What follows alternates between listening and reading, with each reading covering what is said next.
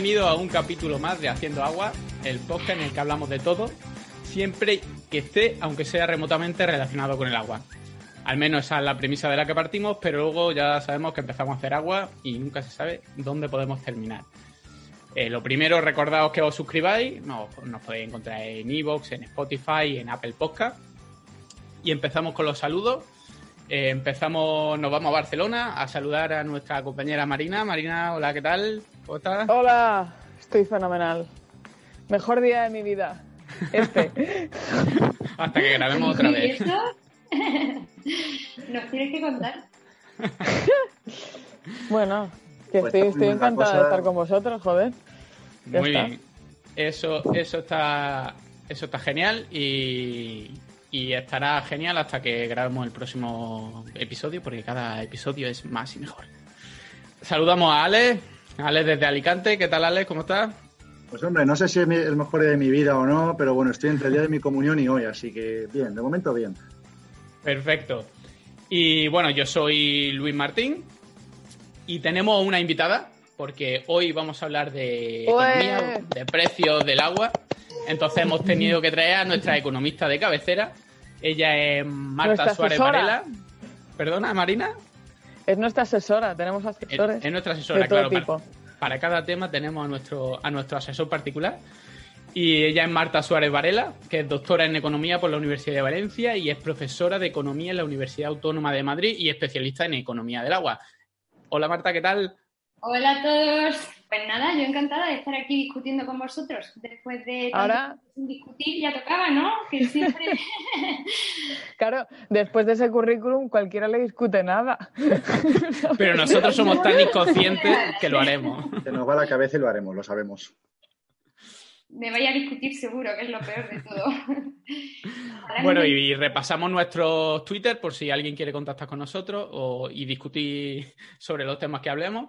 Eh, el Twitter de Alejandro es AL16GM, el de Marina es Marina Arnaldos O, el de Marta es Marta SVM y el mío Hidrosostenible. Así que sin más dilación vamos a empezar a hablar de agua, de precios y demás. Y como tenemos a nuestra invitada, pues vamos a, vamos a empezar haciéndole algunas preguntas y luego ya nosotros nos metemos y te decimos qué opinamos. Pero primero, danos un poco tu opinión personal y profesional. Vamos a hablar sobre el precio del agua en España. Mm, Marta, ¿el agua es cara, es barata, tiene un precio razonable? Mm, comparada con otros países de Europa. Es una pregunta muy complicada, pero bueno, empezamos por ahí. Los adjetivos que he usado no me gustan mucho. Pa- Partimos ya de ahí, ¿vale? Barato, caro, eh, ¿qué has dicho? Razonable, ¿no? Sí. Que Depende de quién te escuche, ¿no? pues, ¿qué?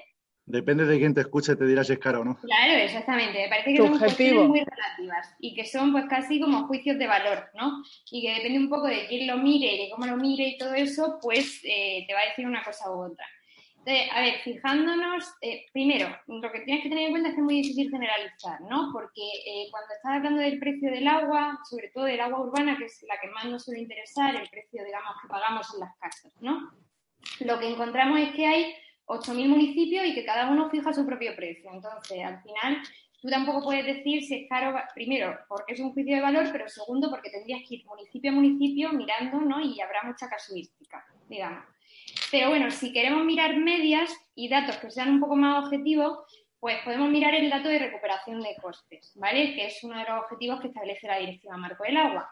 Que bueno, para que no lo sepa, eh, pues la recuperación de costes sería, digamos, la medida, pero ahora voy a poner, sería técnico, ¿vale? La medida en la que eh, un, eh, digamos, se recuperan los costes que genera un servicio con su precio, ¿vale? La medida en la que el precio cubre los costes del servicio.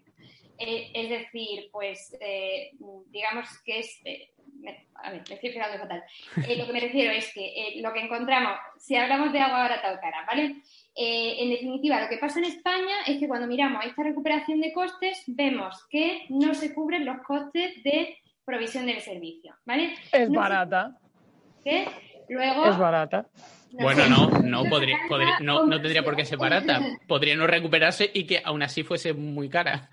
A ver, pero Luis, yo siempre digo, si Es, tú es vas a barata para lo que te cuesta.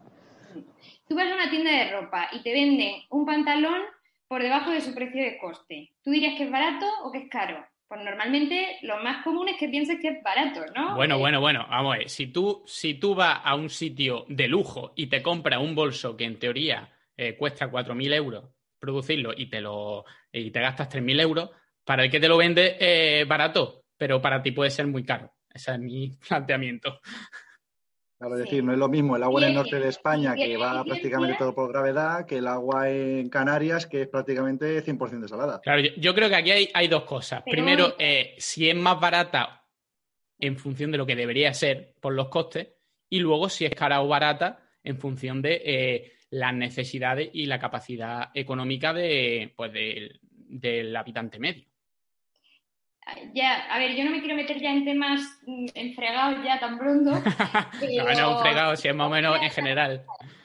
Luego te voy a dar una respuesta a eso. Yo pienso que es que no quiero entrar ya tan, tan pronto en ese tema. Yo creo que vamos a. Pero sí vamos a entrar, ya estamos Marta. metidos dentro. Que- Mi Que, respuesta que Luis no te marque el ritmo. Exacto. No, Tú- no, tú eres la no- doctora en Yo te marco el ritmo ¿no en cuanto a, a temas para que avancemos, pero obviamente eh, tú eres la ver, experta. pues, yo pienso, o sea, mi opinión es esa, que no se recuperan los costes, es decir, en el agua urbana, ¿vale? Por ejemplo, se recupera el 80% de los costes, ya no eh, de costes, digamos, más eh, medioambientales o el que se llama coste de uso del recurso, ¿vale? Que ahora voy a explicar lo que es. Pero ni siquiera los costes de operación y de mantenimiento de las redes, de inversión, digamos, para mantener la inversión, se cubren un 80% de esos costes, ¿vale? Si nos fijamos luego en los costes medioambientales y los costes de uso del recurso, es decir, eh, sería lo que llamamos los economistas coste de oportunidad del agua, ¿vale? El coste que, eh, digamos, el coste que yo estoy asumiendo por usar el agua en un determinado mm, utilización o uso y no en otro, ¿vale? Es decir, si yo uso el agua para hogares, no la estoy usando para agricultura, ¿no?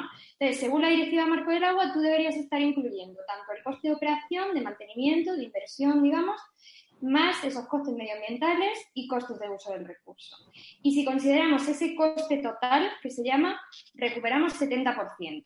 ¿Vale? Entonces, para que te hagas una idea, pues eh, realmente, ya te digo, es verdad que caro o barato depende de quién lo mire, pero no estamos recuperando.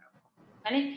Y entiendo tus consideraciones que van por la línea de la equidad, ¿no? Que, que lo voy a discutir luego si, si lo queréis, pero eh, creo que hay otras vías para conseguir equidad, que no solo son el precio del agua. ¿Vale? Ahí dejo mi punchline. Vale, perfecto. Eh, Menos mal, menos mal que por fin viene alguien sensato a este podcast. Porque estaba yo sola con estos dos y tú te imaginas, ¿no? Sí, sí, no, estos dos son un peligro, vaya. Yo no sé cómo has apañado. No, no, ya que Marina se nos vaya, no sabemos. muy duro. Da miedo, ¿eh? Corramos, corramos un tupido velo. Con esa mirada de... Ha sido durísimo. Corramos un tupido velo. Bueno, un poco para, para tener una pequeña reflexión, bueno, un corolario sobre, sobre, sobre esto, es que en España el agua debería tener un mayor precio para recuperar los costes. Ahora mismo el agua eh, tiene un precio inferior a lo que debería simplemente para eh, recuperar los, los costes, que ya luego veremos que no solo la tarifa del agua sirve para, para, para recuperar los costes y para costearlos, sino que también tiene más funciones, pero eso lo veremos un poquito, un poquito más adelante. A mí me gustaría eh, empezar a hablar sobre quién pone los precios del agua, cómo se ponen los precios del agua, con una pregunta a raíz de un estudio que hiciste, Marta, que sacaste, sobre la relación de los precios del agua y los, y los ciclos políticos. ¿vale? Entonces, la, la idea básica del estudio en principio era ver si todos los años el agua pues, tiene subidas regulares o si por, por el contrario, en ciertos años, como los años electorales, se produce lo típico de no subir el agua porque es una, una medida política y ya la subiremos cuando, cuando volvamos a ganar la- las elecciones. Eso es así. Cuéntanos un poquito un resumido. Yo sé que será muy, muy profundo, pero cuéntanos un poquito de qué va ese estudio.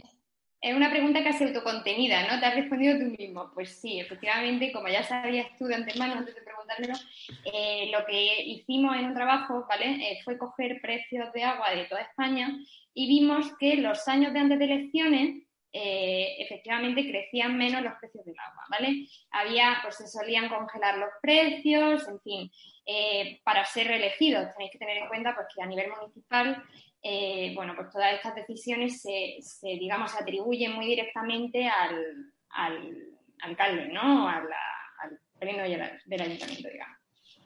Entonces, bueno, en definitiva lo que tienes ahí es un cóctel molotov muy grande. ¿vale? Porque eh, tienes un servicio que es un derecho humano, digamos. Eh, servicio básico, que bueno, tenemos que tener eh, acceso universal y todo el tema. Lo tienes delegado en los municipios, sin ningún tipo de marco regulatorio, sin ningún tipo de organismo que controle, ¿vale? Porque no tenemos el supervisor ese que vienen pidiendo desde hace un montón de tiempo.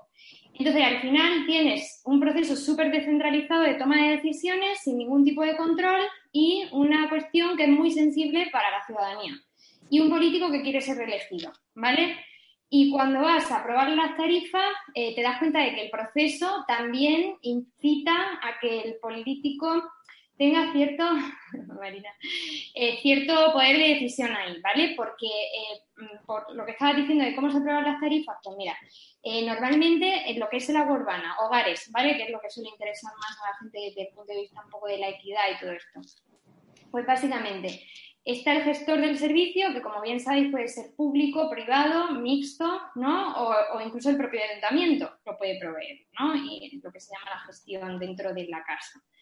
Eh, entonces, ese gestor hace un análisis técnico, técnico en teoría, o sea, tiene que justificar por qué pone un determinado precio y eh, pues lo envía al, pleno del ayuntamiento. ¿vale? El pleno del ayuntamiento tiene que abrir una consulta pública y luego aprobarlo.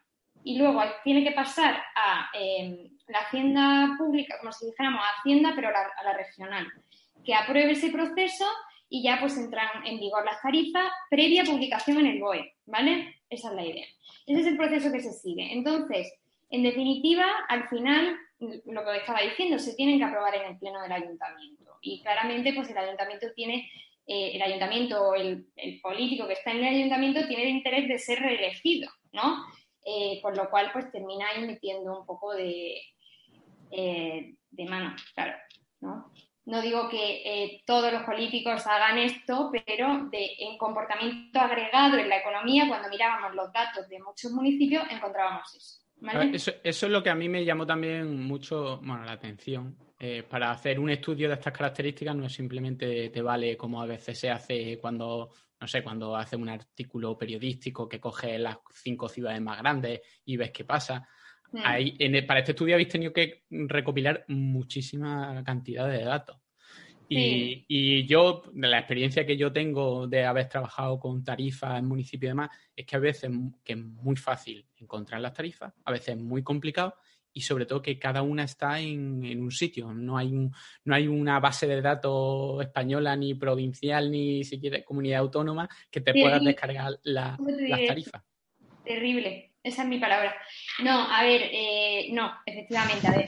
El tema es que las tarifas de agua eh, no se, solo hay que aprobarlas en el BOE legalmente, ¿vale?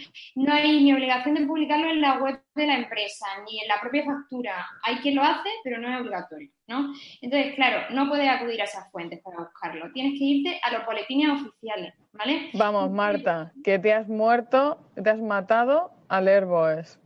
Sí, eh, yo por suerte no todos. Yo he leído unos cuantos, entonces sé lo que se sufre, pero tengo compañeros a los que les gusta hacer esto, no sé por qué. Oh, oh. Madre mía.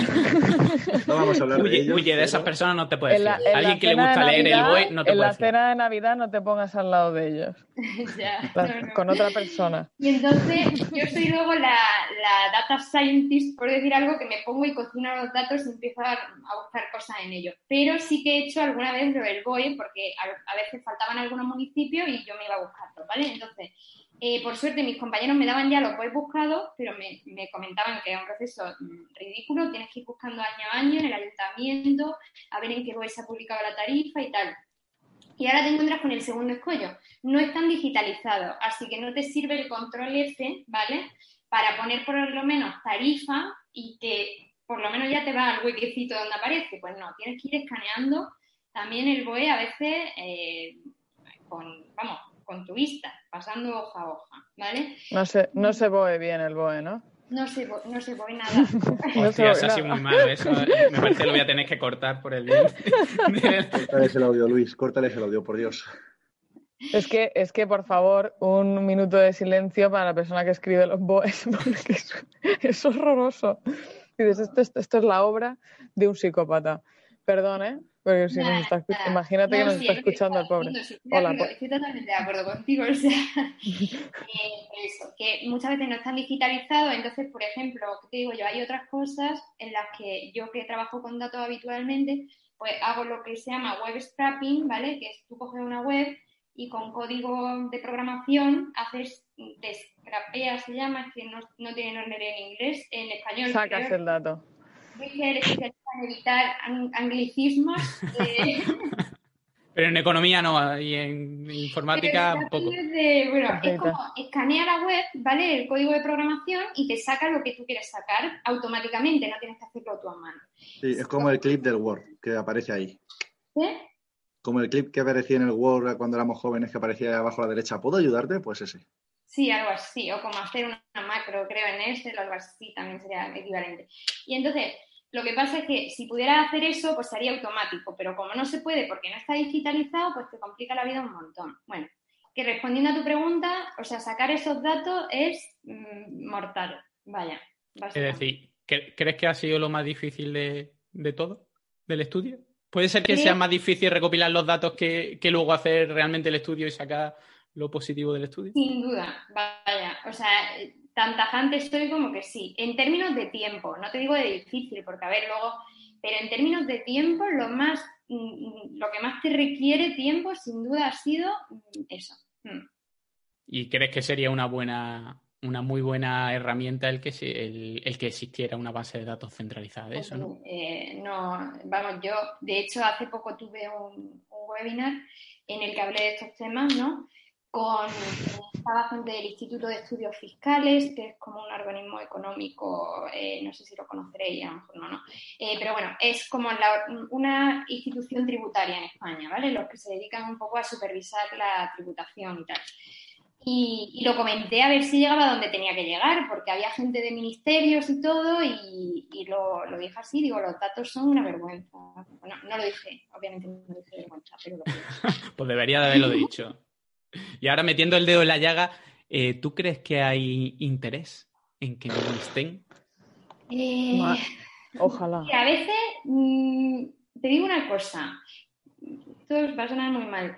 Pienso que hay parte de interés, parte de idiotez. Es decir, creo que de verdad, no, ojo, eh, hombre, sin duda hay interés, ¿no? Pero creo que también hay parte de que a lo mejor piensa que esto está, como digo, a nivel de municipio, ¿vale? ¿Tú te crees que todos los municipios de España van a tener capacidad técnica que a veces, que te digo yo, en un municipio de, yo qué sé, pequeño, que lo lleve el funcionario, que lleva eso y lleva también, yo qué sé, 300 cosas más. Entonces, yo creo que a veces falta capacidad técnica también. Y luego, desde luego, sí que creo que hay intencionalidad en una cosa. No hay marco regulatorio. Eso claramente es intencional, ¿no? Eh, que no haya ni marco regulatorio ni un supervisor, porque lo hay en otros países. Es decir, puede haberlo, ¿sabes? Sí, eso se ha comentado mucho de Inglaterra, sobre todo. Sí, y Portugal, y hay bastantes. Sí. Claro, y, y Pero no no hay es- una sensación de que es simplemente también desidia. O sea, no sé. Eso es lo que ahora me te- refiero ah, con idiotez, Marina. Ahora, ahora te vas un poco a mirar los datos de la COVID. ¿Tú, Sí. tú- tú te piensas que están los datos igual en todas las comunidades o que está homogeneizado de alguna manera? ¿Y alguien se piensa que hay algún interés por encima de que eso esté así de mal? No, es que Yo no hay que- nadie ahí organizando aquello. Eh, eh, pero es- va, en la misma línea de lo que yo he dicho, Marina. Mezcla, yo he dicho idiotez, pero eh, quería decir desidia, como falta de, como, de capacidades, falta de tal que tenemos. Sí, yo estoy de acuerdo contigo. Y es que a veces uno se cree que, que detrás de esto hay cosas muy sofisticadas y, por ejemplo, no sé si os acordáis, con- en Reino Unido también con los datos del COVID, que alguien en un Excel había borrado no sé qué casilla y faltaban mil muertos y dices, ¿esto qué? Sí, qué no, no, Les- lo que, pasa, lo que pasaba ahí es que el, el Excel llegó a su límite de capacidad porque lo Ah, tenían vale. todo registrado en un Excel.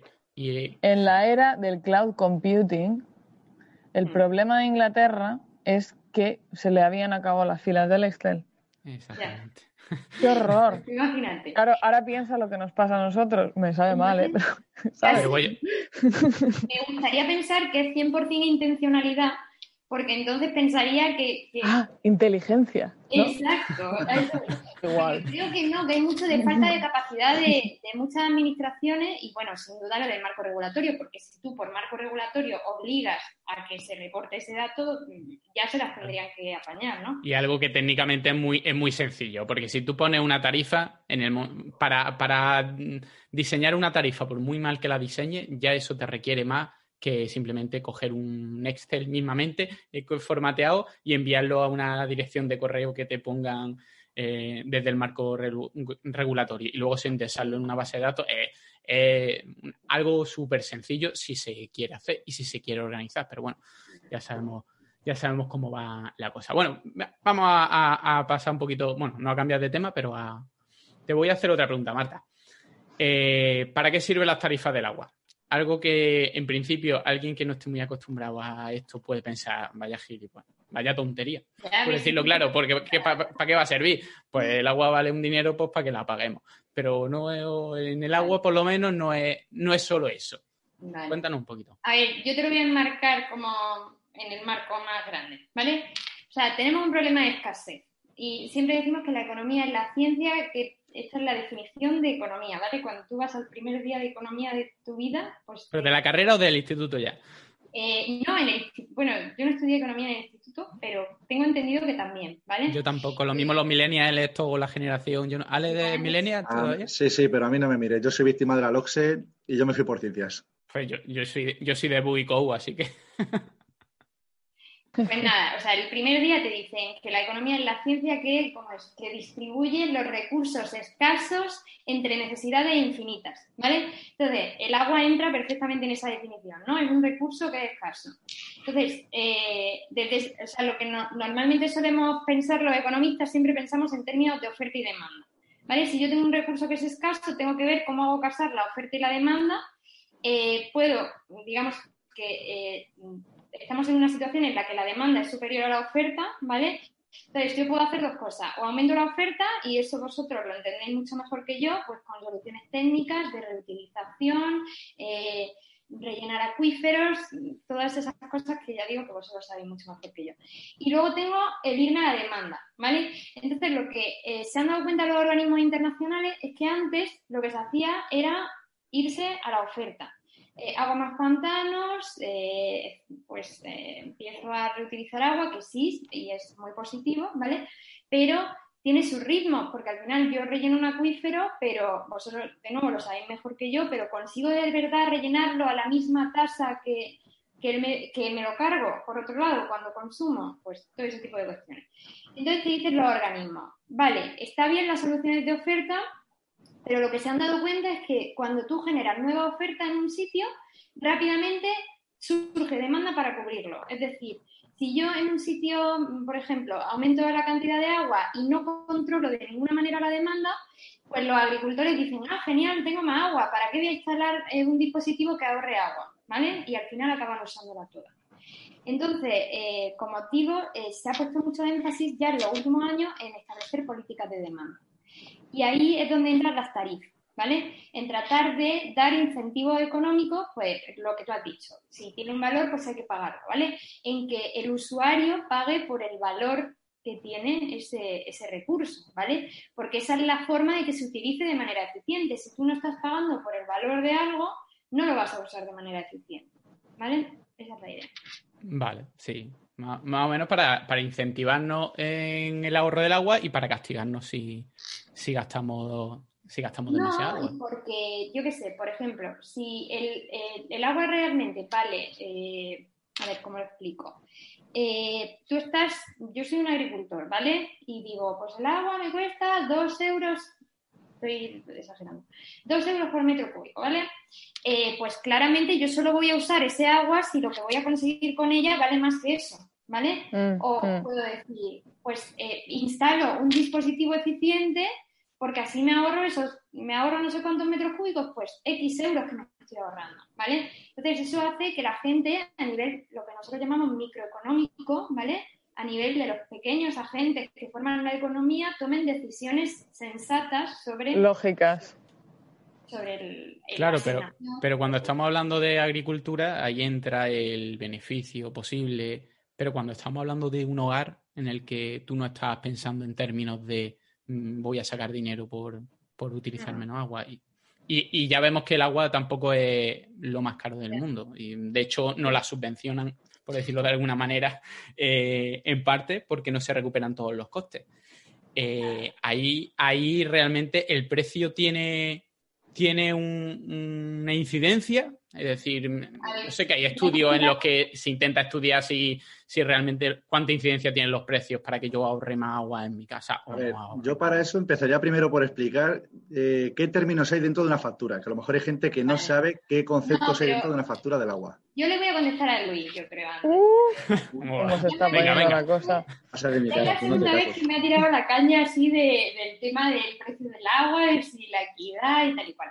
A ver, eh, me voy a meter en el fregado ya, que antes era muy pronto y ahora me voy a ir metiendo. Ahora ya estoy bien. Estamos en mitad de programa, así que ya de perdido al río. Tira. Se pone el coletero, se prepara. Cuando uno mira eh, la gestión integrada de los recursos hídricos, los principios que tiene, ¿vale? Tiene por una parte eficiencia, que es de lo que venimos hablando prácticamente todo el rato.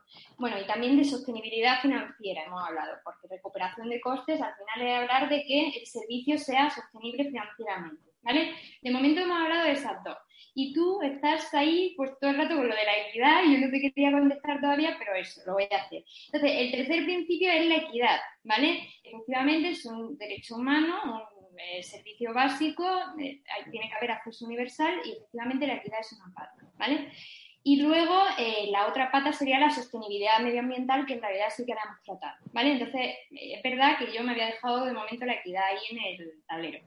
El tema es que eh, es muy difícil que haya una tarifa que permita todo, ¿vale? Luego, si queréis, hablamos de los tipos de tarifas que hay, pero es muy difícil que una tarifa satisfaga todos los principios. Cuando tú metes eh, un componente de la tarifa para que te mejore la sostenibilidad, te está empeorando la equidad y viceversa, ¿vale?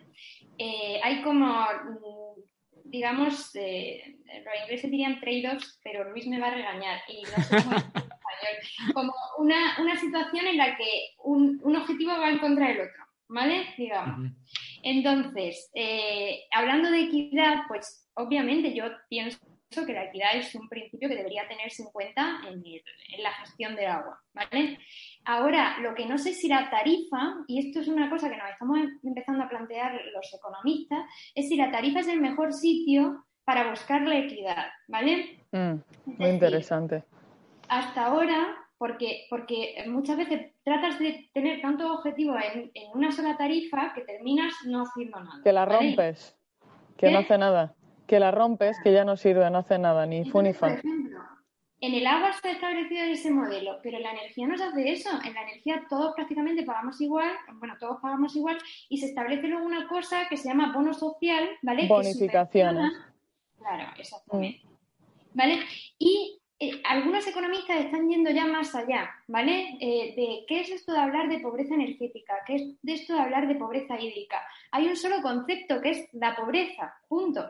Entonces, a esos hogares que sean pobres, dale transferencias, como se está haciendo ahora con el ingreso mínimo vital, y asegura que puedan pagar su energía, que puedan pagar su agua y que puedan pagarlo todo. Pero ¿por qué tienes que usar a lo mejor las tarifas, ¿no? Para asegurar esto es esto sé que es que es un poco Un- erróneo. que además, Marta, es un impacto muy localizado, no coordinado con otras con otros elementos, también otras utilities que puedes estar pagando. Eh, sí, sí, yo pienso, nosotros cuando hemos hablado en algún momento de, ostras, eh, eh, la, la vulnerabilidad a la hora de, ¿sabes? Cómo las personas en un momento determinado afrontan los impagos, ¿sabes? Entonces es como, ostras, hay unas personas que son vulnerables y que cuando esas personas llegan a esas, esas situaciones de riesgo, no es que no puedan pagar el agua, es que no, no pueden, digamos, sostener, en, en fin. Y eso, hay una acción ahí que es como que tiene que ser sistémica hacia eso y holística hacia eso. No es, ah, mira, pues eh, la tarifa del agua es que te sale, ¿sabes? Es como, ¿qué, qué situación es esta y cuál es la manera de sacar a esta persona de esa situación? Em, yo, yo, lo veo, yo lo veo igual, sí, sí. Mm. Eh, y ya os digo, o sea, esto sé que es algo complejo de entender porque los propios economistas llevamos millones de años pues, defendiendo las tarifas en bloques crecientes, ¿vale? Y tienen sus pros Vale, yo, yo, yo, yo, me iría un poco más abajo porque estamos hablando un poco como si todo el mundo que no escuchara supiese qué son las tarifas de bloques crecientes, porque yo en un momento dado, eh, mm, parece, yo creo que no hemos transmitido bien eh, cómo una tarifa en principio intenta eh, conseguir la equidad, es decir, como una tarifa de agua eh, puede beneficiar a la gente que, menos puede o cómo se está intentando. Yo creo que si nos puede explicar un poquito el tema de los bloques, de los precios de los bloques, cómo se, se estructuran normalmente las tarifas en España, así rápidamente. A ver, eh, de nuevo no es una forma, no es una cuestión solo de equidad, es cuestión de los cuatro principios estos que os he dicho, ¿vale? Entonces, eh, normalmente lo que encontramos es que las tarifas van a tener dos componentes esto sí que lo sabéis porque, vamos, no hay que ser, eh, hay que vivir en el día a día.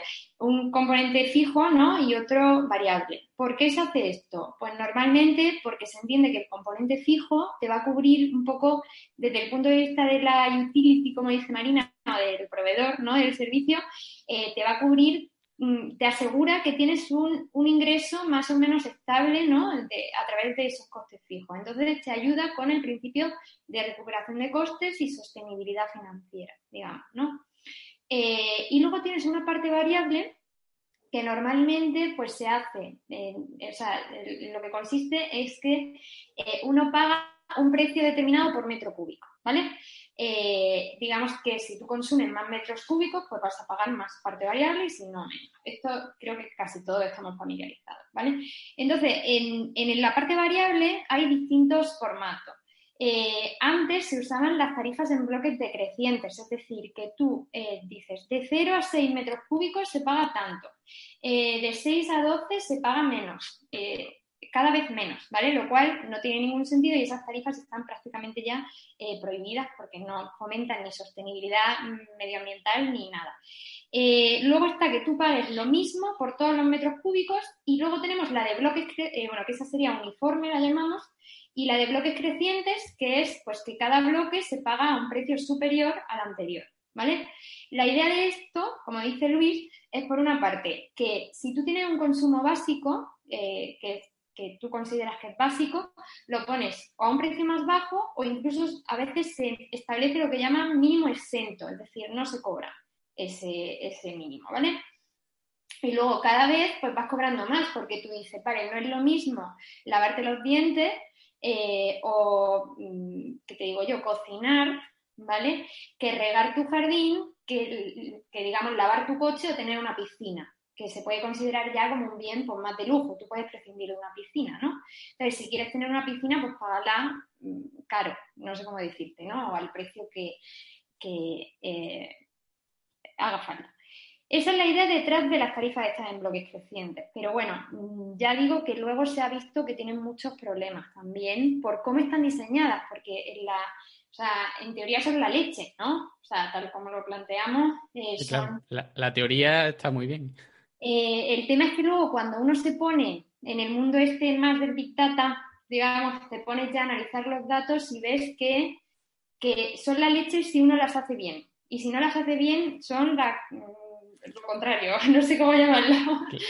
Claro, es que la gente tiene que pensar que eh, luego tú te pones a, a, mirar tarifas y los bloques, los grandes o los pequeños que sean, en cada tarifa es un mundo, los precios en cada tarifa es un mundo. Y si no hay nadie ahí detrás que, por lo menos eh, intente conseguir esos fines de la, manera, la mejor manera posible, pues al final puedes tener o tarifas que no, funcionan o que funcionan mal o que... Y, y, de nuevo, por tratar de hablar de medias, ¿no? Que al final, porque es verdad que cada municipio es un mundo honesto y hay 8.000 municipios en España, que estamos hablando ya de, de un nivel de descentralización bestial. Pero mira, por ejemplo, pues cosas que hemos visto analizando tarifas, ¿vale? Eh, y esto no es solo un problema de España, es un problema que es común a muchos países desarrollados. Al final, yo supuestamente fijo una tarifa que está en bloques, ¿vale? Crecientes, por todo esto que hemos dicho de conseguir, por una parte, pues equidad y a la vez eh, fomentar que haya eficiencia en el uso, ¿no? Eh, pero luego meto un coste fijo que es altísimo, ¿vale? Que hace que realmente, pues eh, esto no sé si meterme, pero eh, si, si tú tienes un coste fijo muy alto, realmente ya estás perdiendo gran parte de los incentivos, ni estás asegurando el acceso universal ese, ¿vale? O sea, explicadme por qué meto un coste fijo altísimo y luego meto 6 metros cúbicos exentos, si de todas maneras ese hogar le está pagando un coste fijo, que es un porcentaje muy alto de la factura, ¿vale? Eh, y luego entramos en otras contradicciones cuando nos vamos a la parte variable. Y es que eh, muchas veces lo que se encuentra es que, y digo, esto es común a otros países desarrollados, ¿vale? Muy común. Eh, los precios de todos los bloques están por debajo de, de, recuperación de costes, como pasa en España, ¿vale? No hay recuperación de costes, entonces al final, hasta el bloque más alto no está recuperando los costes. Al final lo que pasa es que, paradójicamente, si tú todos los bloques, todos los metros cúbicos los tienes subvencionados, el que más consume está recibiendo más subvención eh, por esos metros cúbicos. ¿Lo entendéis? No sé si me estoy explicando bien o me estoy yendo. Sí, sí, sí, Te está explicando eh, perfectamente. Paradójicamente, al final, el que más consume recibe más subsidios, ¿vale? Aunque generen cierto incentivo, pero, pero esto es una situación que desde el punto de vista de la equidad es muy lesivo, ¿no? Eh, la equidad que le gusta a Luis. Yo no he dicho esa palabra, ¿eh? Lo que pasa es que por lo visto todo, todo por donde voy siempre por el tema de la equidad, pero es, que... No, Marta, él, todo el rato lo que quiere es buscarle tres pies al gato. Eh, no, yo, lo que quiero realmente es buscar un poco la parte menos conocida, porque yo creo que el tema de las tarifas, pues el mm. de recuperar los costes, pues es lo que más o menos la gente piensa directamente, pero la otra parte yo creo que es la más desconocida y quizás la más complicada ¿Tú piensas que la gente piensa en eso? ¿De veras? Que la gente Yo piensa... que la gente no piensa en eso jamás. No, la gente piensa, tú le preguntas a alguien por una tarifa y tú dices, bueno, pues será para costearla, no vas más allá. La parte de eh, hay una estructura detrás para intentar... en eso? Bueno, si, si le haces pensar en algo, pensarán en eso. No, en lo otro... que el agua es un bien básico y que el agua me la tienen que dar, no sé. No será para tanto el agua. ya estamos llorando, ya estamos llorando que yo soy súper defensora de la equidad, como Luis también es, ¿eh? solo que igual pues no tenemos lo mismo eh, el fin, pero los medios no... No, no, pues, yo te, yo te pregunto por los medios, yo mm, cómo se pueden conseguir, o, sobre todo para, para que la gente un poco eh, reflexione y piense en que esa parte es una parte y que por lo que nos comenta es la parte más complicada y la, y la parte que posiblemente sea más difícil de conseguir, porque en un momento dado recuperar los costes matemáticamente se puede hacer una tarifa si a ti te dejaran poner todo el precio del agua. Si eh, te lo permitieran técnicamente, yo creo que es más fácil conseguirlo, por lo menos de manera teórica, que la otra parte, que, tiene muchos condicionantes. Yo solo voy a decir una cosa y es un planteamiento general. Eh, mirad cómo se ha comunicado Marta, con qué, con qué cuidado todo el rato tratando de no meter la pata en ningún sitio cuando lo que está diciendo es que ha hecho un estudio académico de una cuestión y nos está contando sus resultados. Y tiene que andar con un cuidado porque en cualquier momento, claro, imagínate la cantidad de consideraciones que ha recibido Marta a lo largo de sus comunicaciones de sus resultados que han generado una persona que tiene que ir pisando con pies de plomo, que oye precio y piensa en equidad, porque dice, la equidad, ya empezamos. Pero tú date cuenta de qué, qué carga ideológica hay, qué carga de juicio hay en todas estas cosas, que no se puede ni un especialista hablar y que le escuchen. Por lo menos escucha, luego opinas. ¿Sabes lo que quiero decir? Un poco de autocrítica, pues quizá también creo que, muchas veces eh, a lo mejor hay un problema de comunicación, de que no sabemos trasladar ciertas cosas ¿no? a, la población general. Entonces, eh, claro, la población general no tiene por qué estar, digamos, mm, familiarizada con conceptos económicos, ¿no? Y tenemos que hacer ahí un trabajo de, de transmitirlo y de ver que incluso si compartes el fin, eh, no sé cómo decirlo, pero sí. En definitiva, que, a veces el, camino más, más eh, evidente no es el más directo hacia un problema, ¿no? Y eso es quizás lo que, lo que falta que expliquemos a veces, ¿no? Que uno puede tener sus preconcepciones eh, sobre cómo es la más, forma más fácil de llegar, Y, y, cuando te pones a analizar los datos, los datos te dan de bruces en todas tus preconcepciones, ¿no? Sobre cómo solucionar un problema. Y eso es lo que me gusta de mi trabajo, ¿no? Que, que, tú, porque, a ver, yo trabajo con cosas de precios de agua, pero también trabajo con otras cosas y a veces de verdad que, que me produce mucha satisfacción, que cojo un de estos de datos, voy buscando una cosa y encuentro otra y digo, oye, pues esto es algo que... Y, creo que nos falta más eso en la sociedad, de vivir menos de preconcepciones, ¿no? Y, y más eh, trabajar con evidencia todo el tiempo y con datos que empiezan a ser relativamente abundantes en algunos campos al menos, ¿no? Claro, eso especialmente con... Le quiero aplaudir. aplaude, aplaude.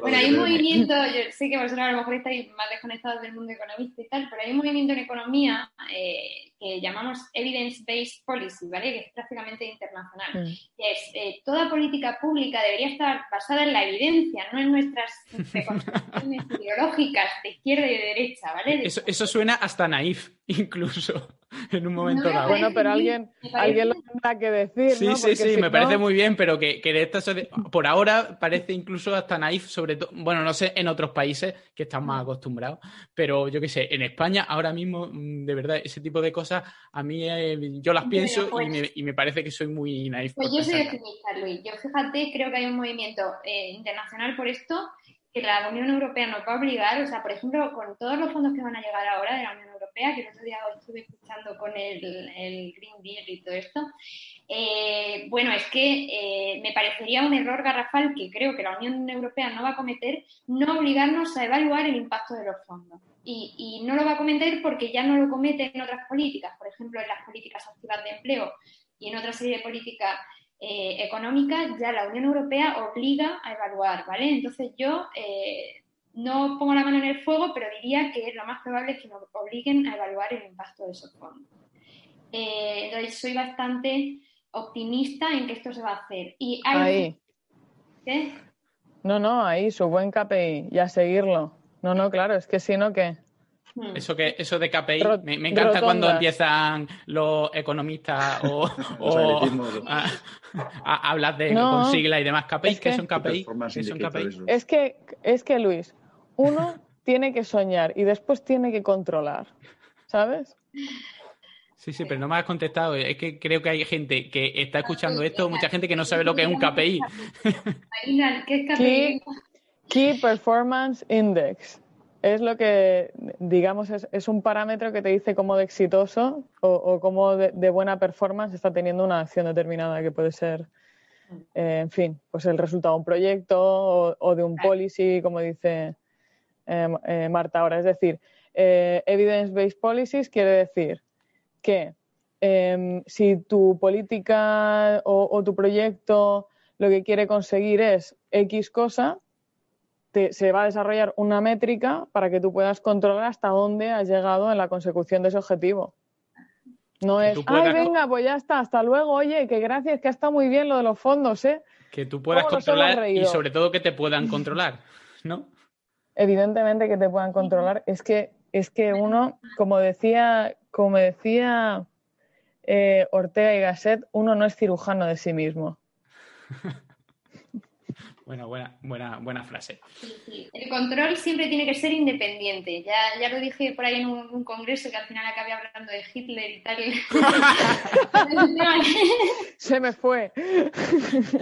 Si un congreso dura demasiado, al final siempre se termina hablando de Hitler. y, y yo pienso que todo control pues, ha de ser hecho por autoridades independientes. ¿no? Entonces, solo hay que dejar a las autoridades ser lo suficientemente independientes y dejarlo en manos de buenos técnicos eh, que sepan aplicar los métodos que haya que aplicar y tal, ¿no? Y por suerte los tenemos, es solo dejarlos trabajar. ¿no? Vale, Marta, entonces, ¿existe método mm, para desarrollar tarifas? ¿Cuál sería un poco el espejo donde mirarse o el país? O... Ya. ¿Existe algún país en concreto que sea un poco la referencia? Bueno, hay mucha variedad también aquí, pero sí, los que tienen organismos supervisores por lo general tienen marcados formas de establecer los precios, que normalmente no son, o sea, no es que sean iguales en todos los países, pero por ejemplo, eh, Portugal se suele decir que tiene un buen modelo, ¿vale? Porque tiene una fórmula bastante complicada para calcular la tarifa, pero básicamente, por lo que yo he entendido cuando alguna vez alguien que ha venido del de, el organismo se llama ERSAR, ¿vale? Eh, ha venido y lo ha explicado, es, eh, tienen en cuenta por una parte qué costes tú tienes de los CAPEX y todo esto, de inversión, de operación, de mantenimiento y tal. Eh, por otra parte, tienen en cuenta, pues, em, ¿qué te digo yo? pues ya ni me acuerdo, pero como todos los criterios técnicos, ¿vale? Y luego además les dejan un pequeño margen de discrecionalidad y les dicen que pueden conseguir cierto margen de beneficio. Entonces, em, eh, ya digo, me estoy liando un poco, pero al final le generan incentivos para todo, para que reduzcan costes, porque si yo te permito un 20% de, de, beneficio, la forma que tú tienes de, eh, perdón, eh, Sí, como lo que le generan, me estoy liando un poco, pero eh, beneficios, o sea, incentivos para que fueran más eficientes, porque si conseguían ser más eficientes, que lo estaba explicando fatal, eh, pueden aumentar su margen, ¿vale? El margen que obtienen las empresas. Entonces, por una parte eso, por otra parte te aseguras de que recuperas costes, de que también genera eh, incentivos a eficiencia, equidad. Tenían como una fórmula que englobaba todo, ¿vale? Y, al final parece que está funcionando relativamente bien, por lo que dicen eh, en Portugal. Luego, el Reino Unido tiene otra fórmula que es distinta, pero básicamente también creo que capaba los precios, em, pero dependía de los costes que, en fin, no me conozco todas las fórmulas, pero que las hay, ¿vale? Las hay, hay sitio donde fijarnos. Sí, sí, lo hay, lo hay, sí. Perfecto. Pues yo ahora, ahora cambiaré un poco, no de tercio, pero me bajaría un poco más al usuario, ¿vale? Al que recibe la factura del agua, que tampoco se plantea mucho estas cosas y recibe un papel con muchos números, con muchos datos, con muchas cosas y la mayoría no lo no la, no la entienden o, o, no reciben la información que necesitan. Tendréis muchos amigos que os dicen, no, yo es que factura, es que pago mucho, es que pago poco, es que yo no, no, no sé cuánto gasto. Vosotros, mm, y ya hablo, hablo para, para un poco para todo, eh, y podéis poner de base vuestra ciudad, la ¿qué os parece la factura en sí del agua? ¿El papel que te lleva o la factura digital? A ver, yo de eso voy a volver para atrás. Ah, porque yo voy a decir una cosa, pero como habléis tanto, no me dejéis hablar nunca. voy a poner un mute a todos.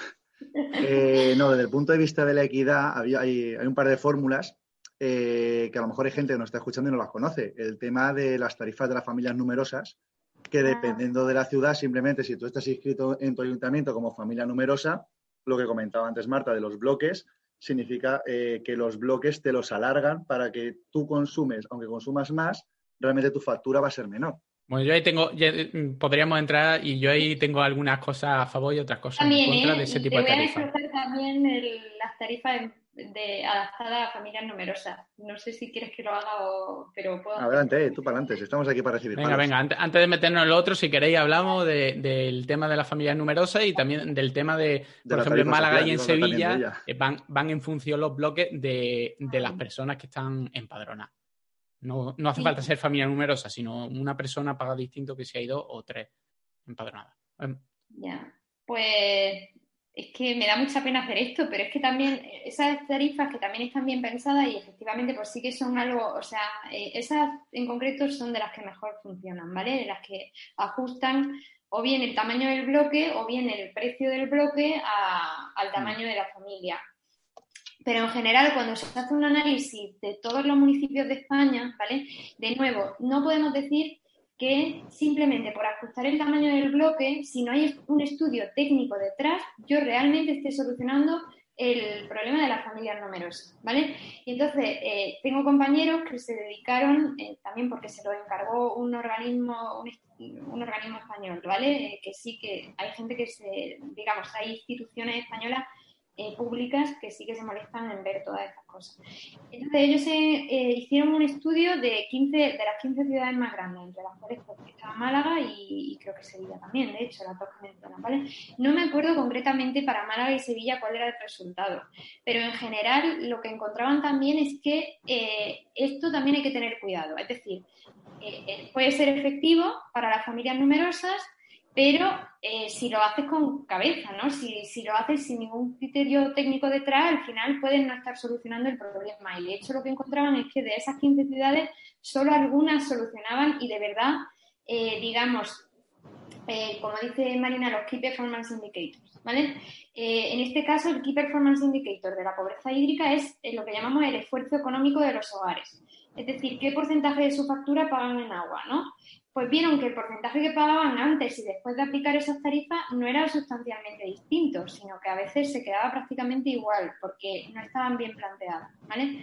Eh, entonces, de nuevo, hay que ser súper cuidadoso. O sea, todo funciona bien si lo haces bien, si no, son armas que las carga el diablo, en el fondo. Yo en su momento, en Málaga, eh, las tarifas eran como en el resto de las ciudades, la mayoría de las ciudades, en las que tú tienes unos bloques más grande o más pequeño según tu tarifa. No estaba relacionado con, las personas que, estaban empadronadas en la vivienda. Y cambiaron y lo razonaron con un documento que cuando lo leía un poco eh, y tenía un, lo, hacía de una manera un poco crítica, eh, solo estudiaba lo que les beneficiaba.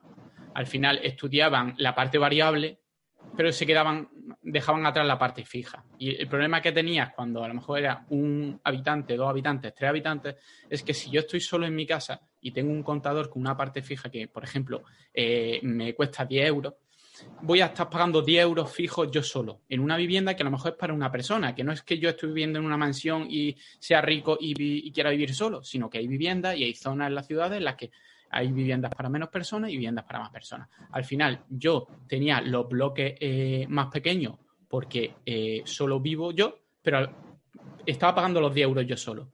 Con dos personas, pues ya se dividían los bloques fijos, el bloque en la parte fija en dos. En tres personas, ya las dividía en tres. Entonces, al final, cuando hacían las cuentas con la parte fija y la parte variable eh, para uno, dos y tres personas, al final la media te salía más o menos igual, sin cambiar los bloques. Al cambiar los bloques había más desigualdad. La gente que vivía sola o vivía en pareja pagaba más por el metro cúbico con un consumo normal y racional que eh, cuando, cuando había más, personas. Eso y luego... que hecho de manera intuitiva tiene un nombre en economía, también se llaman las escalas de equivalencia. Eh, efectivamente, cuando trabajas con desigualdad tienes que trabajar con escalas de equivalencia. Es asumir que el primer adulto eh, o sea, el primer adulto tiene una serie de costes y el segundo adulto que entra a un hogar no genera el mismo tipo de coste. Y el niño que llega en tercer lugar o, no, genera la misma proporción de costes tampoco. O sea, que eso es un concepto que en economía se utiliza, fíjate, y tú lo has hecho de forma intuitiva. Mm. Sí, claro, yo, yo normalmente hago las cosas intuitivas y cuando voy creo que voy a, puedo meter la pata, entonces eh, hablo con Marta y le digo, esto que estoy haciendo, ¿cómo de barbaridad es? ¿Barbaridad me la puedo permitir? ¿O barbaridad como haga eso, se van a reír de ti todo el mundo? Entonces me quedo ahí a un, a un pues, término medio es un poco lo que has dicho, que cuando uno ya se pone a trabajar con escalas de equivalencia y toda esta serie de cosas, pues te das cuenta que realmente, y, y tienes en cuenta que, vale, yo meto ese, esa corrección en el componente variable, pero si el fijo me lo dejo igual, es decir, que como digo, hay muchísima casuística de tarifa. Habrá algunas que estén bien, bien hechas, pero que hay otras miles que parece, parece como receta para todo, ¿no? Eh, voy a meter en, el, los bloques un ajuste por familia numerosa. Pues ojo, pero ten en cuenta la tarifa de forma integral también, ¿vale? Claro, si al final es, lo que te base. Si te basas en un estudio hecho por personas que conocen el tema y no hay ningún tipo de, sed, de seco y no lo has sacado simplemente para, para darte un poco de publicidad como, o para inaugurar algo, un nuevo documento, eh, al final por lo menos es el primer, el, primer paso. Luego ya que se hagan mejor o peor, o bueno, todo es susceptible. Esto es, esto es ciencia, esto es progreso, todo es susceptible de hacerlo mejor. Pero por lo menos que la base sea, sea la adecuada. Vale, pues ahora sí, dejadme que hablemos un poquito de, las tarifas, de lo que es el, papelito. Eh, ¿Vosotros creéis que, que vuestros eh, hermanos, eh, tíos, amigos, abuelos entienden la tarifa del agua mm, cuando les llega? ¿Creéis que se puede hacer algo más a la hora de, comunicar a la gente, eh, ya, ya, que le enviamos una tarifa de agua cada dos meses o tres meses? A lo mejor podríamos hacer un poquito más de lo que estamos haciendo para, no sé, para concienciarlos, para que sepan que gastan mucho poco, que el agua mm, es barata o es cara o, que o cuando le subamos el agua lo que le tenemos que subir que no nos asesinen? Eh, por ejemplo, Alex, ¿tú qué crees? A ver, hoy en día, con todas las herramientas que tenemos de Big Data, eh, recuerdo que hablamos ya de este tema, sobre todo por lo de la telelectura, de cómo aprovechar los datos, si se puede o no se puede. Y creo que estaría muy, muy bien el poder decir que si a mí me llega una factura, a mí me llegue abajo del todo, oye, estás consumiendo lo mismo que el resto de personas que viven sola, persona que vive en pareja, no sé qué. O sea, poder comparar con gente que está viviendo exactamente igual que tú, para saber si consumes mucho, poco o, consumes una media normal. Yo creo que en ese aspecto estaría bien dar un pasito más y darle, sacarle más partido a los datos. Sí. ¿Marta? Es que no quiero, quiero dejar ahora a la Marina, pero... Sí, ahora va Marina, yo por, por que habléis todos de este tema. Eso, eso que tú dices también es un método que, que forma parte de, de, las intervenciones que hacen habitualmente los economistas, ¿vale? Eh, una rama que se llama economía del comportamiento, a lo mejor os suena, eh, bueno, eh, es que iba a decir, pero me tengo que ir a más atrás y no quiero. pero en definitiva, eso que tú dices se llama comparación, bueno Sí, como, eh, digamos, intervenciones de comportamiento basadas en las normas sociales, ¿no? Y eso efectivamente, eh, los economistas muchas veces usamos las tarifas, pero también somos conscientes de que a veces hay que usar eh, pues, intervenciones de comportamiento, ¿vale? Y estas son una de las más claras. Y, parece que mm, por, tienen que sacar más estudios, pero parece que son intervenciones que pueden resultar bastante eficientes, ¿no? De que efectivas más que eficientes. Y que se podría hacer mucho más de lo que se está haciendo ahora, ¿no? Porque ahora mismo... Eh, sí, sí, se podría hacer mucho más, pero también soy optimista en esto. Hay también un movimiento de incorporar lo que llamamos intervenciones de comportamiento, economía del comportamiento, se lo hace un economista, pero uh también un sociólogo. Eh, de hecho, hay libros que se están haciendo más bestseller que no solo leen los economistas, que a lo mejor serían, eh, os pueden sonar, uno que se llama Un pequeño empujoncito de Richard Thaler, y bueno, hay una serie de libros que eh, hablan de cómo podríamos mejorar muchas de las políticas que hacemos ¿no? y del funcionamiento de nuestra sociedad si incorporáramos estos que llamamos pequeños empujoncitos, ¿vale? Que en inglés se llaman nudges. Y, y hay una, todo un movimiento también en la incorporación de nudges en, en, muchas áreas, no solo en agua, ¿eh? en muchísimas. ¿Tú, Marina, qué, ¿qué tal? ¿Va a diseñar una nueva tarifa?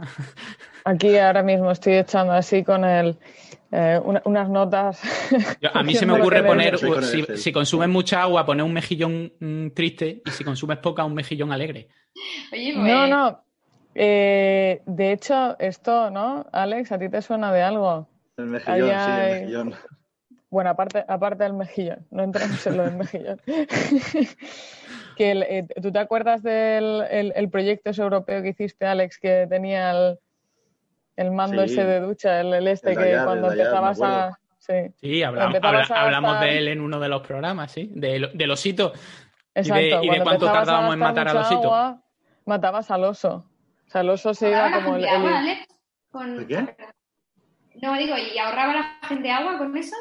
Eh, sí, Marta, recuerdo que estabas en segunda fila cuando hice la presentación en Bilbao. Parece y, mentira está grabado el podcast que se lo puede escuchar. Eso es que no nos ha escuchado. Eso está muy feo, Marta. en, mi defensa diré, en mi defensa diré, efectivamente estaba en segunda fila cuando presentaste esto, pero es que eh, yo de cosas de Smart Meter, ya sea en agua, ya sea en energía o en lo que sea, al final me topo con muchos informes que hablan de los smart meters y hay gente que dice que sí, que los smart meters bien, otros que dicen que no. Entonces, la verdad que no me acordaba del resultado particular que habéis sacado allí en Alicante. no te voy a engañar. No, a ver, ahí al final lo que, a la conclusión que sí que llegamos, mm, para no hacer spoiler para quien quiera escuchar ese podcast y si no lo digo a modo de resumen, es que tener la información en tiempo real te da mucho más beneficios y te afecta mucho más que tener la información de forma desagregada. Es decir, que tú estás viendo cuánto estás consumiendo en el momento y aparte luego recibes información de cómo interactúa la gente de tu entorno, te afecta mucho más que de vez en cuando, cada dos meses, recibir una factura. Sí, sí. O sea, el nervio, el nervio. Yo, yo voy a decir cosas que a lo mejor son raras eh, ahora mismo. Pero... Qué, extraño, no estamos acostumbrados a nada de eso, María. Y eso es una cosa, me estáis preguntando a mí todo el rato si el agua es cara, barata, tal, pero aquí no se ha mojado nadie todavía, ¿eh? No, por eso digo, por eso digo, yo, yo voy a decir algo. O sea, al, final es que es un poco como que, que estamos aquí haciendo ciencia y, y, está bien, ¿no? Pero, pero, ostras, dices, realmente quien, o sea, hay muchísimo ruido con el tema de las facturas del agua, lo que paga la gente, pero o sea, ¿quién mira su factura? ¿Quién mira lo que paga el agua? Es como muy poca gente mira lo que, lo que paga de agua. Y hay problemas y hay cosas que hay que solucionar y evidentemente la post-COVID va a ser muy marcada en estos temas y hay que ocuparse. Pero por todo lo demás, lo que uno paga de agua pues no, es un tema de conversación en la mesa. Eh, normalmente hablas más de lo que pagas de energía, de lo que pagas de otras cosas. Ahí sí que la gente sí que habla.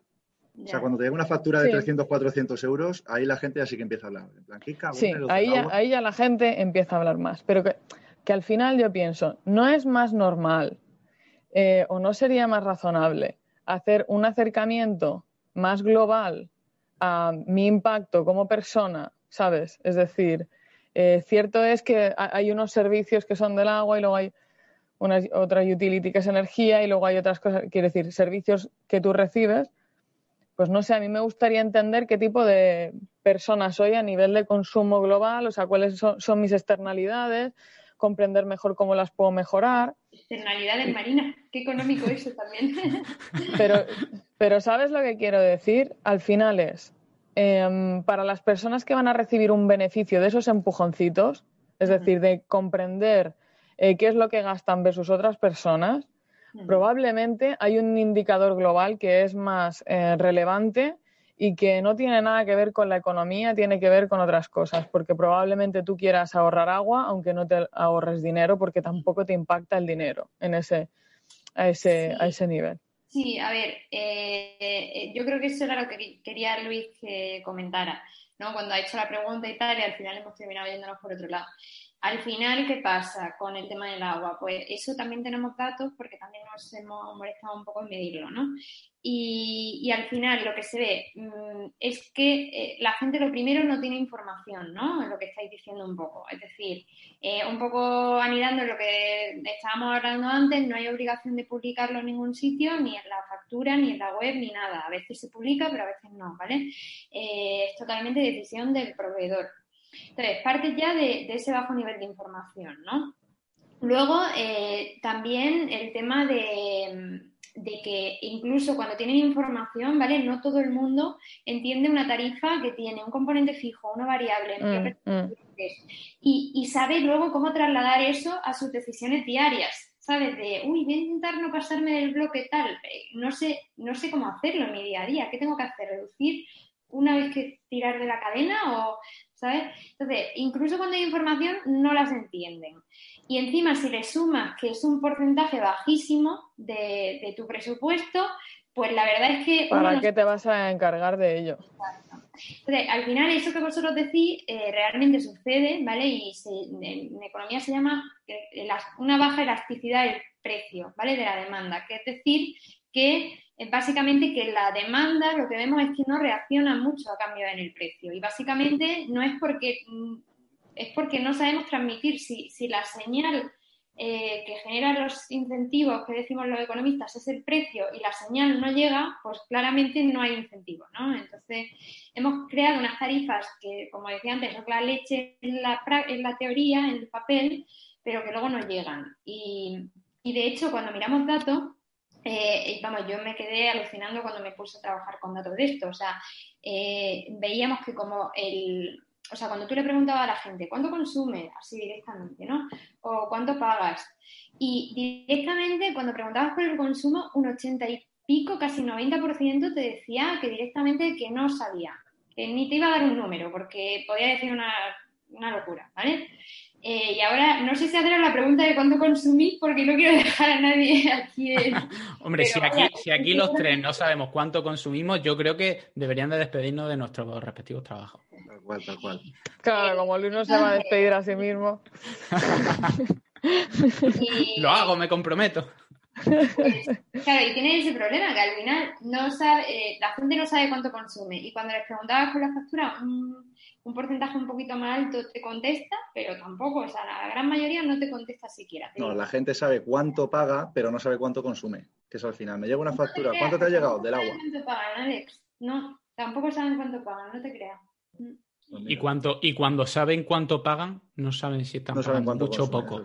Porque muchas veces le, le dice que no, que pago tanto. Y digo, a ver, ¿cuántas personas soy? ¿Cada cuánto viene la factura? Y, te pone, y se ponen a pensar y dicen, ah, pues, bueno, pues realmente tampoco es tanto. Pero claro, al final es, son, son, es demasiada información. Es decir, yo, yo ante una factura, yo no quiero más información. Yo lo que quiero es menos información.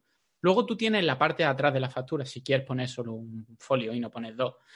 Pone, muchísima información, incluso eh, por qué estoy pagando el agua, que si las fases, que si el abastecimiento, que a mí no me interesa, la gente no le interesa si la factura del agua ahí eh, tiene que venir desde una presa o hasta dónde tiene que ir. Esa información para el que le interese está en la parte de atrás. En la parte de adelante yo creo que debe de haber una información muy poca, muy escasa, pero muy directa que me diga cuánto está gastando, está gastando demasiado o no está gastando demasiado. Luego irá al por qué, pero que en un momento dado tú, tú recibas eso. Oye, estoy gastando más de lo pero que lo que Marta dice, Luis, además es otra cosa que quizá para clientes más insensibles al precio, usuarios más insensibles al precio, pues puede no tener ningún, ninguna relevancia, pero para otras personas sí, que es ¿y qué puedo entonces hacer para, o sea, qué cosas harán que yo ahorre agua? Claro, pero yo creo que esa, es la, esa, es la, segunda fase. Claro, y yo creo que eso dentro de una factura, mm, bueno, puedes poner información o puedes hacer una, una medidas de concienciación. Pero yo creo que en la factura en sí, al final lo que tú tienes que transmitir es, he gastado este mes o estos meses más de la cuenta, menos de la cuenta, más que antes, menos que antes. Eso yo creo que debería de estar claro, incluso con colores. Con colores. Oye, niño, que me ha venido la factura del agua roja. ¿Qué significa? Que estamos gastando más de la cuenta.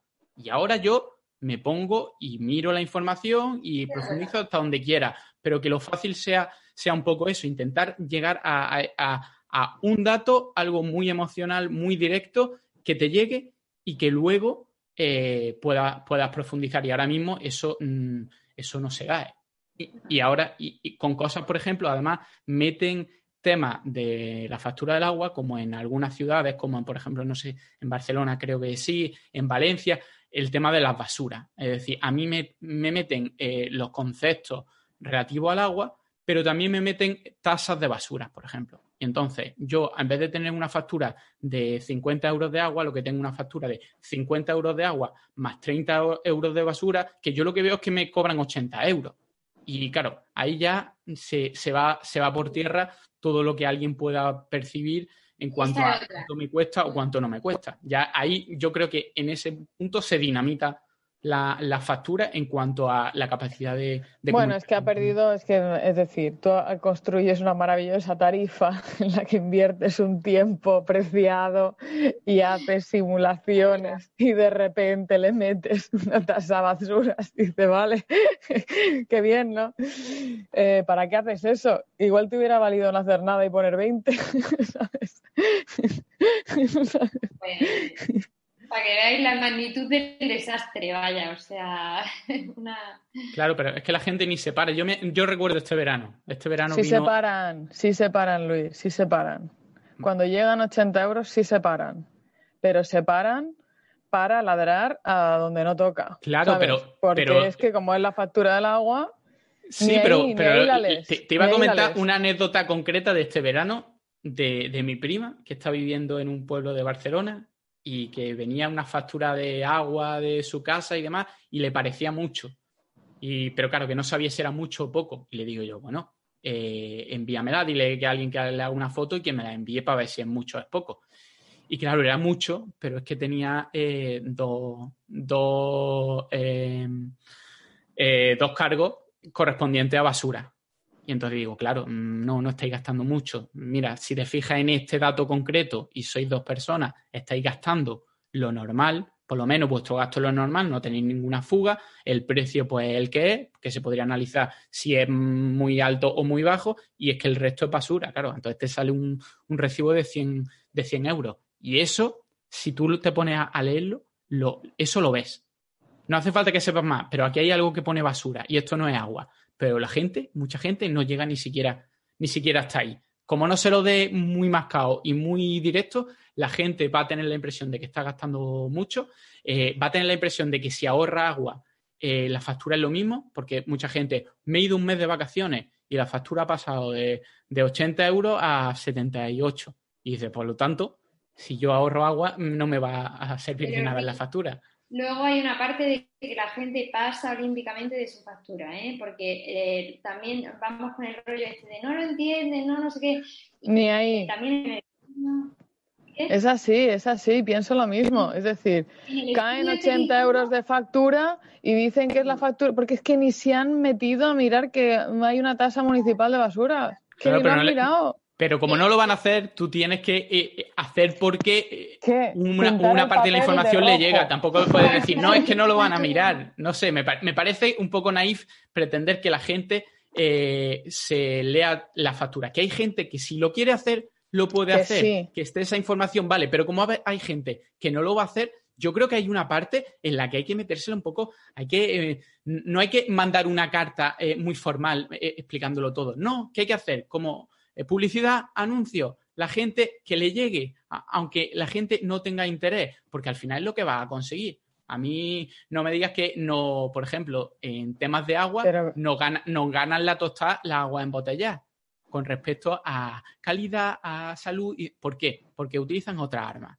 Y utilizan otra arma y la gente no es que se ponga a estudiar y a mirar las cualidades de las diferentes aguas. No, te lo meten eh, como te lo tienen que meter. Pues yo creo que deberíamos utilizar un poco más ese, ese tipo de técnicas, un poquito más eh, emocionales, porque al final vamos a conseguir más de lo que conseguiríamos de otra manera. Yo estoy de acuerdo contigo.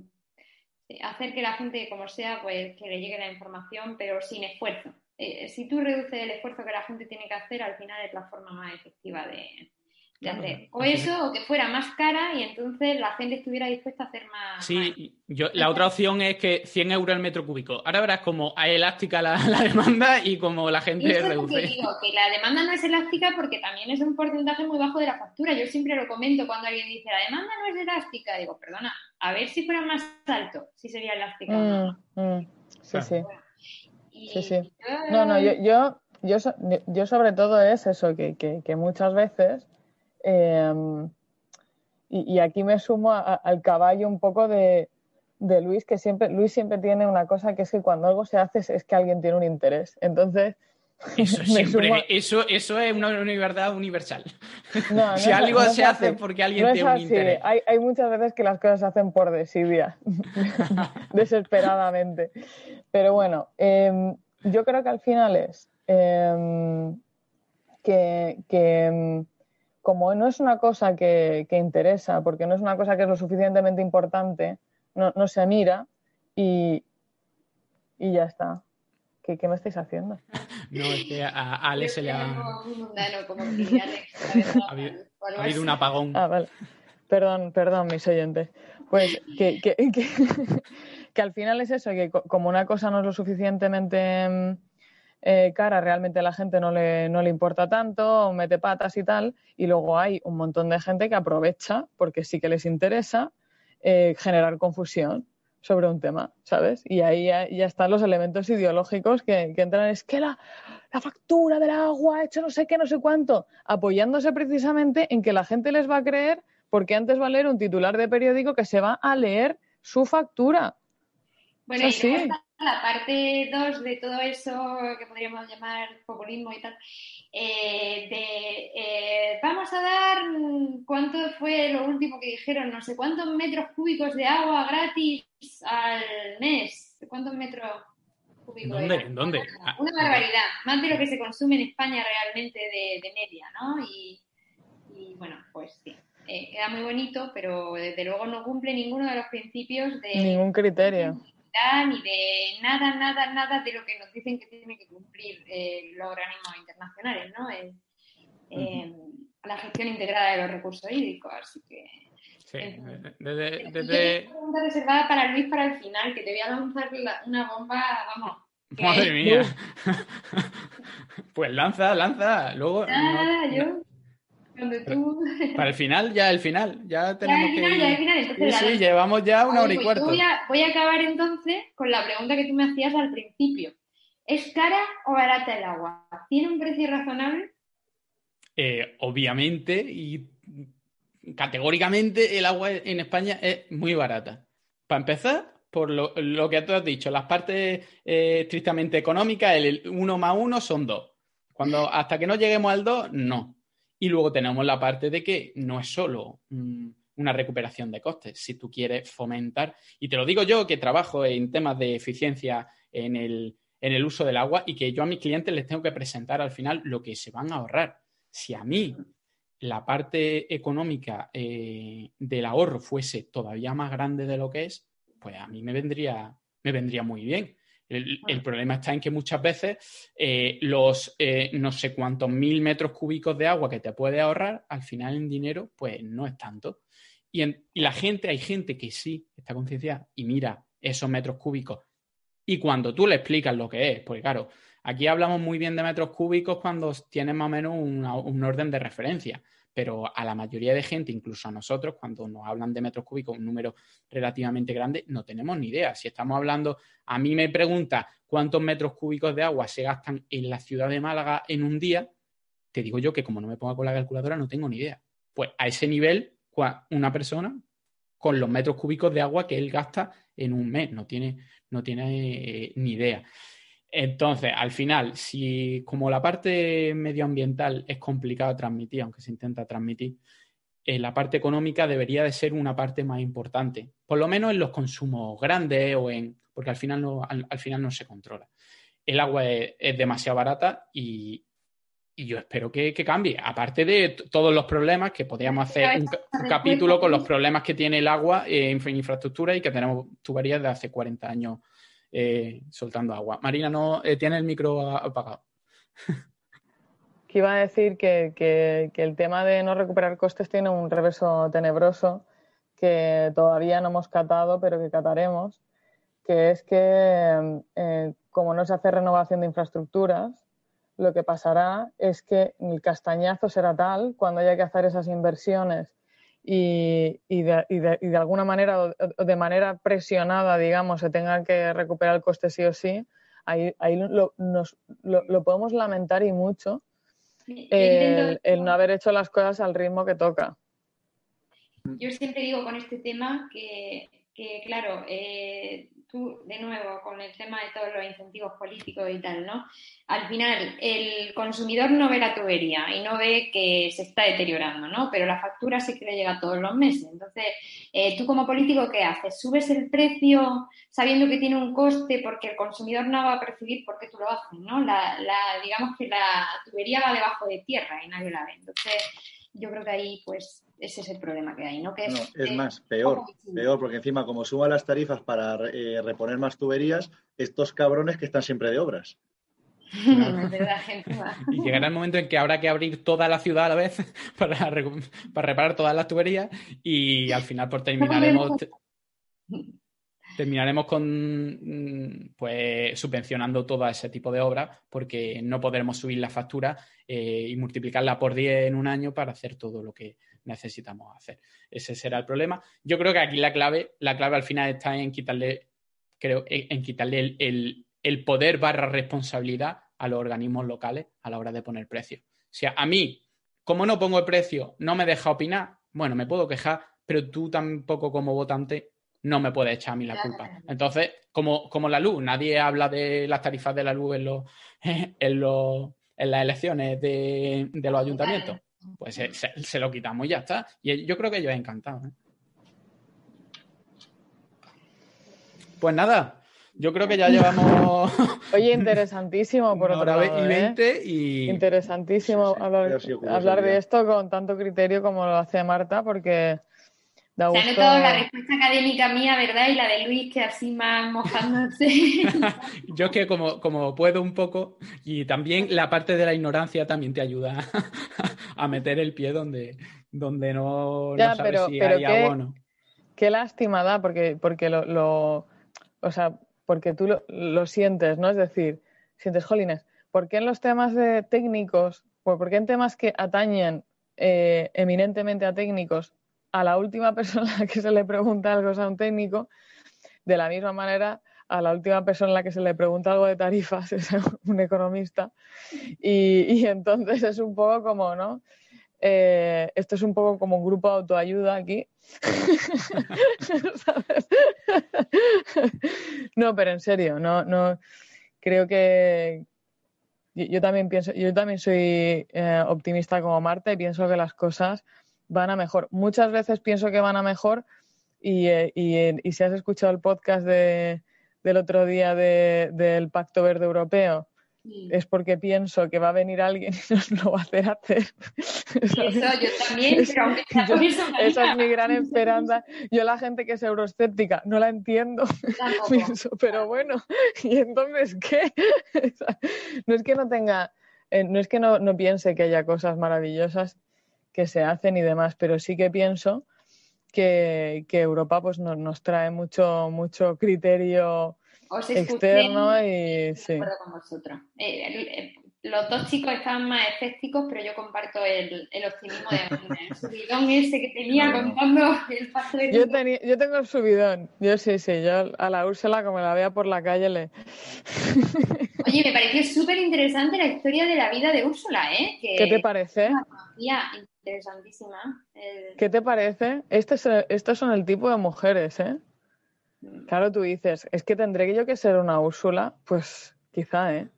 Porque, porque está ahí la tía, pero se la ha ganado a pulso, porque es que es una fenómena.